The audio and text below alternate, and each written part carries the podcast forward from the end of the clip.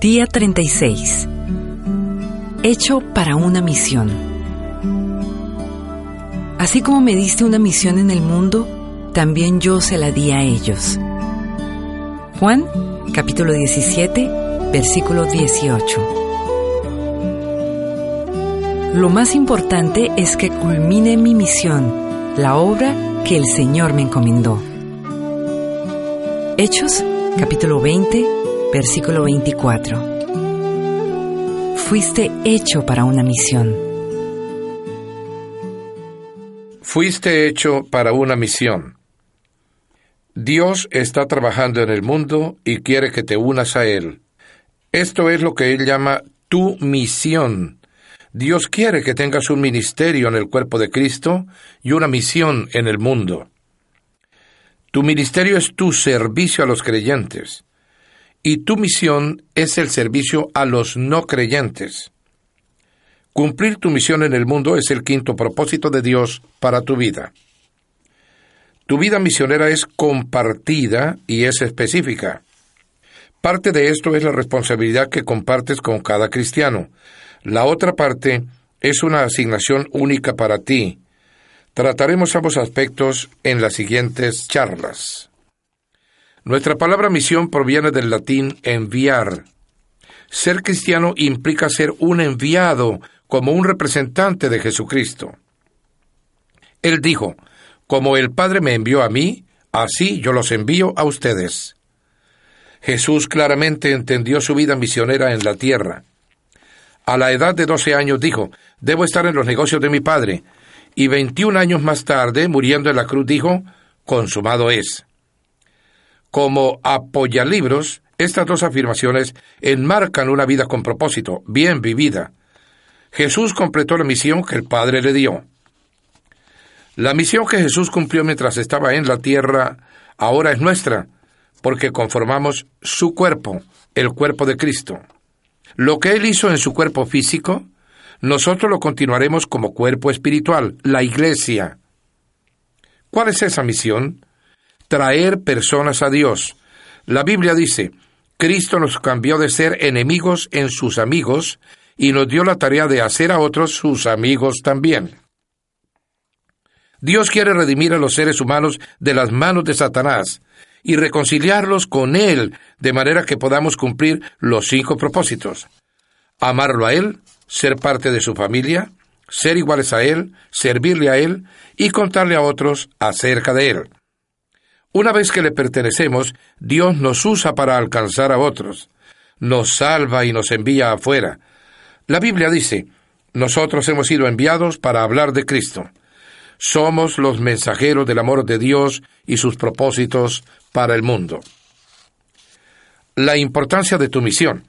Cumplir tu misión en la tierra es una parte esencial de la gloria de Dios.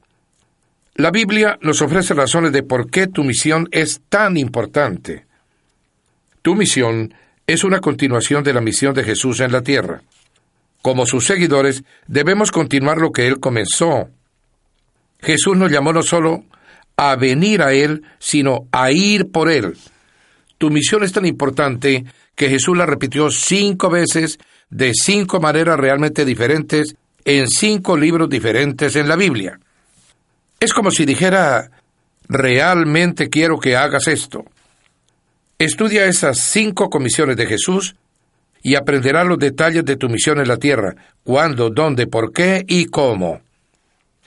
En la gran comisión Jesús dijo, vayan y hagan discípulos de todas las naciones, bautizándolos en el nombre del Padre y del Hijo y del Espíritu Santo, enseñándoles a obedecer todo lo que les he mandado a ustedes, y les aseguro que estaré con ustedes siempre hasta el fin del mundo. Esta comisión fue asignada a cada seguidor de Cristo, no a pastores o a misioneros solamente. Esta es tu comisión de parte del Señor y no es optativa. Estas palabras de Jesús no fueron la gran sugerencia. Si eres parte de la familia de Dios, tu misión es obligatoria, y si la ignoras, eres desobediente. Puede que hayas estado inconsciente de que Dios te da una responsabilidad con los no creyentes que te rodean. La Biblia dice, si tú no le hablas al malvado, ni le haces ver su mala conducta para que siga viviendo, ese malvado morirá por causa de su pecado, pero yo te pediré cuenta de su muerte. Quizás tú eres el único cristiano que esas personas conozcan y tu misión es hablarles de Jesús. Tu misión es un privilegio maravilloso. Aunque es una gran responsabilidad, también es un honor increíble ser usado por Dios. Pablo dijo, Dios nos ha dado el privilegio de motivar a cada uno a venir hacia su favor y ser reconciliados en Él. Tu misión involucra dos grandes privilegios, trabajar con Dios y representarlo. Estamos asociados con Él en la construcción de su reino. Pablo nos llamó colaboradores y dijo, estamos trabajando juntos con Dios.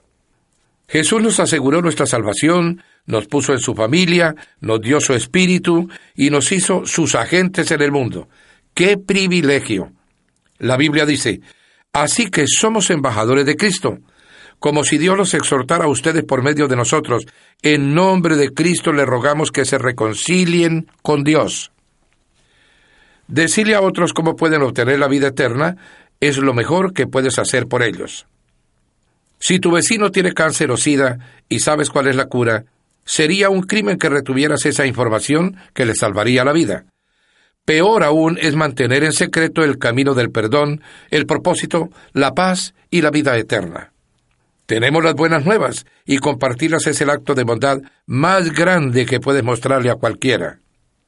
Uno de los problemas en la vida de los cristianos es que se olvidan cómo se sentían, sin esperanzas y sin Cristo.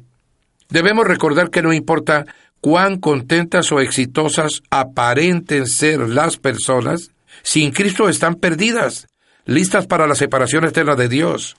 La Biblia dice, Jesús es el único que puede salvar a las personas. Todos necesitamos a Jesús. Tu misión tiene un significado eterno. Esto impactará el destino eterno de otras personas, Así que es más importante que cualquier trabajo, logro o meta que encontrarás durante tu vida en la tierra. Las consecuencias de tu misión son para siempre. Las de tu trabajo no. Ninguna otra cosa podrás hacer que importe tanto como ayudar a las personas a establecer una relación con Dios. Esta es la urgencia de nuestra misión. Jesús dijo, Mientras sea de día, tenemos que llevar a cabo la obra del que me envió, Viene la noche cuando nadie puede trabajar. El reloj está marcando la hora en tu vida misionera, así que no demores. Inicia tu misión de alcanzar a otros ya. Tendremos toda la eternidad para celebrar con los que llevamos a Jesús, pero tenemos el tiempo contado para alcanzarlos. Esto no significa que debes dejar tu trabajo y comenzar a ser un evangelista a tiempo completo. Dios quiere que compartas las buenas nuevas donde estés, como estudiante, madre, maestra de preescolar, vendedor, gerente o cualquier actividad que hagas, debes seguir mirando continuamente por las personas que Dios pone en tu camino para que puedas difundir el Evangelio. Tu misión da significado a tu vida. William James dijo, el mejor uso de la vida es emplearla en algo que sobreviva. La verdad es que solo el reino de Dios perdurará, todo lo demás finalmente desaparecerá. Por eso debemos vivir con propósitos que regulen vidas, vidas comprometidas con la adoración, el compañerismo, el crecimiento espiritual, los ministerios y el cumplimiento de nuestra misión en la tierra. Los resultados de esas actividades son para siempre. Si fallas en cumplir la misión que Dios te asignó en la tierra, entonces has desperdiciado la vida que Dios te dio. Pablo dice, mi vida carece de valor para mí mismo, con tal de que termine mi carrera y lleve a cabo el servicio que me ha encomendado el Señor Jesús, que es el de dar testimonio del Evangelio de la gracia de Dios. Aunque hay muchas personas en este planeta, solo tú o lo que Dios ha hecho por medio de ti podrá alcanzar a quienes viven cerca de ti. Si solo una persona va al cielo por tu causa, tu vida habrá hecho una diferencia por toda la eternidad. Comienza a observar alrededor de tu campo misionero particular y ora, Dios, ¿a quién has puesto en mi vida para que le hable de Jesús? La conclusión del tiempo de Dios en la historia está vinculada con la terminación de nuestra comisión. Hoy existe un interés creciente en la segunda venida de Cristo y el fin del mundo. ¿Cuándo ocurrirá? Poco antes de que Jesús ascendiera al cielo, los discípulos le hicieron la misma pregunta, y él respondió lo que era bastante obvio. Les dijo, No les toca a ustedes conocer la hora ni el momento determinados por la autoridad misma del Padre. Pero cuando venga el Espíritu Santo sobre ustedes, recibirán poder, y serán mis testigos, tanto en Jerusalén como en toda Judea y Samaria, y hasta los confines de la tierra. Cuando los discípulos quisieron hablar de profecía, Jesús rápidamente cambió la conversación a evangelismo. Él quería que se concentraran en su misión en el mundo. Así que les dijo en esencia, los detalles de mi regreso no son de su incumbencia. Lo que les incumbe es la misión que les he dado. Enfóquense en eso. Especular sobre el cronometraje exacto del regreso de Cristo es en vano, porque Jesús dijo, Nadie conoce el día y la hora, ni aun los ángeles en el cielo, ni el Hijo, sino solo el Padre. Dado que Jesús afirmó que no conocía el día ni la hora, ¿por qué trata de imaginarla? Lo que hay que saber es que Jesús no vendrá hasta que cada una de las personas que Dios quiere que oigan las buenas nuevas las hayan oído. Jesús dijo, las buenas nuevas acerca del reino de Dios serán predicadas en todo el mundo a cada nación. Entonces el fin vendrá. Si quieres que Jesús vuelva pronto, Enfócate en cumplir tu misión y no en la profecía. Es fácil distraerte y apartarte de tu misión, porque Satanás prefiere que hagas cualquier cosa en lugar de compartir tu fe. Él dejará que pierdas tiempo en todo tipo de cosas aún buenas, de manera que no tomes a ninguno contigo para llevarlo al cielo. Pero en el momento en que tomes en serio tu misión, espera que el diablo vierta contra ti todo tipo de distracciones y artimañas. Cuando esto suceda, Recuerda las palabras de Jesús, nadie que mira atrás después de poner la mano en el arado es apto para el reino de Dios. El costo de cumplir tu misión. Para cumplir tu misión debes abandonar tus planes y aceptar los de Dios para tu vida. No solo puedes añadirlas a todas las cosas que te gusta hacer con tu vida. Debes decir como Jesús, Padre, yo quiero tu voluntad, no la mía. Rinde tus derechos, expectativas, sueños, planes y ambiciones para Él. Deja de invocar oraciones egoístas como Dios bendice lo que quiero hacer.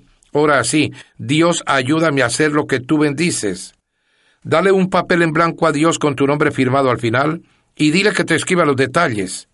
La Biblia dice, ofrézcanse completamente a Dios cada parte de ustedes, para que sean herramientas en las manos de Dios y sean usados para sus buenos propósitos. Si te comprometes a cumplir tu misión en la vida sin importar el costo, experimentarás la bendición de Dios en maneras que pocas personas en toda su vida hayan disfrutado. No hay casi nada que Dios no haría por un hombre o una mujer comprometidos a servir en el reino de Dios. Jesús prometió, Dios te dará todo lo que necesitas día a día si vives para Él y haces del reino de Dios tu interés primordial. Uno más para Cristo. Mi padre fue ministro por más de 50 años, sirviendo la mayoría del tiempo en pequeñas iglesias rurales. Era un simple predicador, pero era un hombre con una misión. Su actividad favorita era llevar equipos de voluntarios al extranjero para construirles templos a congregaciones pequeñas. En el transcurso de su vida, mi papá construyó más de 150 iglesias alrededor del mundo. En 1999 mi padre murió de cáncer. La última semana de su vida, la enfermedad lo mantuvo despierto en un estado parcialmente consciente cerca de 24 horas al día.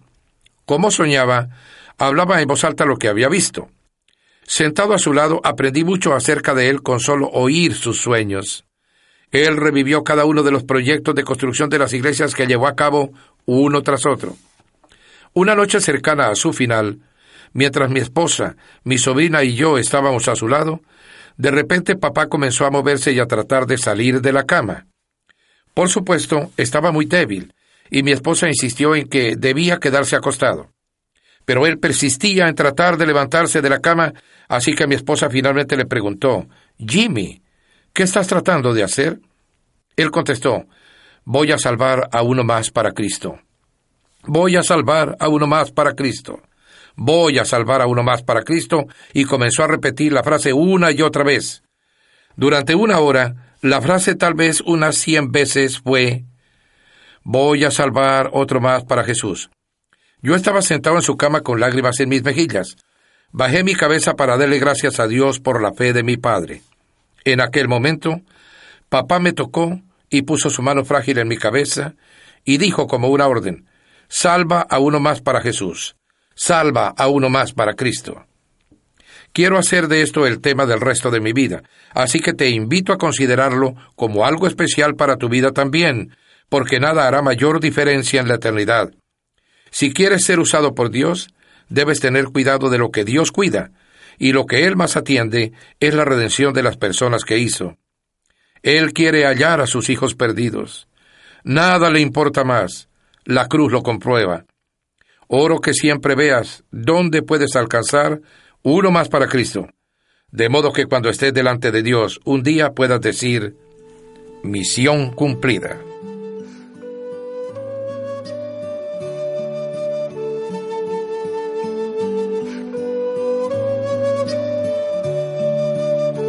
Pensando en mi propósito, día 36. Punto de reflexión. Fui hecho para una misión. Versículo para recordar. Vayan y hagan discípulos de todas las naciones, bautizándolos en el nombre del Padre y del Hijo y del Espíritu Santo, enseñándoles a obedecer todo lo que les he mandado a ustedes. Y les aseguro que estaré con ustedes siempre hasta el fin del mundo. Mateo capítulo 28 versículos 19 y 20. Pregunta para considerar. ¿Qué temores me detienen para cumplir la misión de Dios y poder terminarla? ¿Qué me detiene para hablarles a otros de las buenas nuevas?